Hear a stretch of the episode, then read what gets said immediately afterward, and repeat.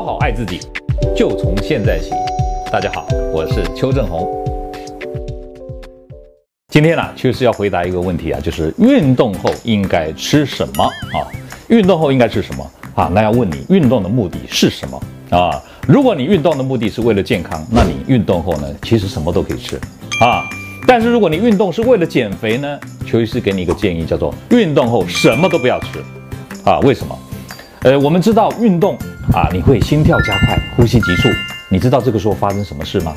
就是你身上的肾上腺素大量分泌。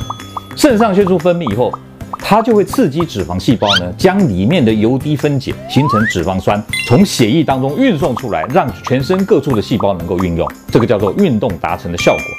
如果这个时候你吃的东西代表什么？吃的东西啊，血糖会上升。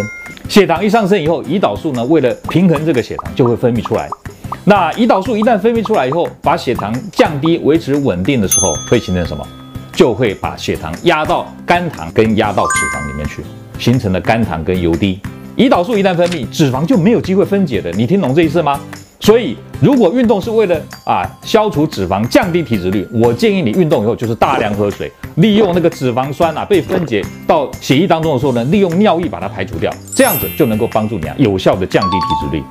可是，一般人到健身房去运动以后啊，还常常讲说，为什么我运动体脂率还不会降低？因为你搞错了这个生理学的原则嘛。你肾上腺素分泌以后，你却吃了东西以后让血糖上升，胰岛素分泌，你的脂肪细胞就没机会分解了。如果你今天是为了减重而运动，那邱医师告诉你，你有两个方式呢，在运动后吃吃东西。第一个方式就是在运动后两个小时内呢吃你的正餐，本来就该吃内餐，只不过是在吃内餐之前啊做了一点运动，这样子的情况底下就有机会让这个吃进来的血糖呢跑到肌肉当中被肌肉用掉，比较不会堆到脂肪细胞里面去形成的脂肪。第二个。如果你运动后真要吃东西，饿得受不了了，邱医师呢，借由一个方式，让你既有机会继续燃烧脂肪，又可以解除你的肌肉的问题，甚至还有机会帮助你的肌肉呢长得更漂亮、更紧实、更粗壮。那就是在运动后呢补充蛋白质。为什么可以这样做？因为当你补充的是蛋白质，而不是碳水化合物的时候呢，你的胰岛素不会分泌，蛋白质分解形成氨基酸之后呢，还可以让升糖激素呢有机会再上升。升糖激素加上肾上腺素协同作用，可以让脂肪分解得更彻底。好，所以呢，可以让体脂率进一步的下降。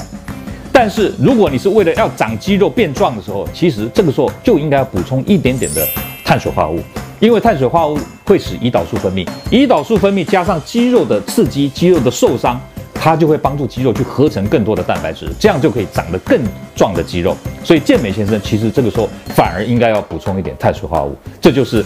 长肌肉跟变纤细两种不同的做法。各位朋友，如果你喜欢我们今天所讲的，请在下面按个赞。如果你对我们的内容感到兴趣，想要获得最新的讯息，请按订阅。下回见。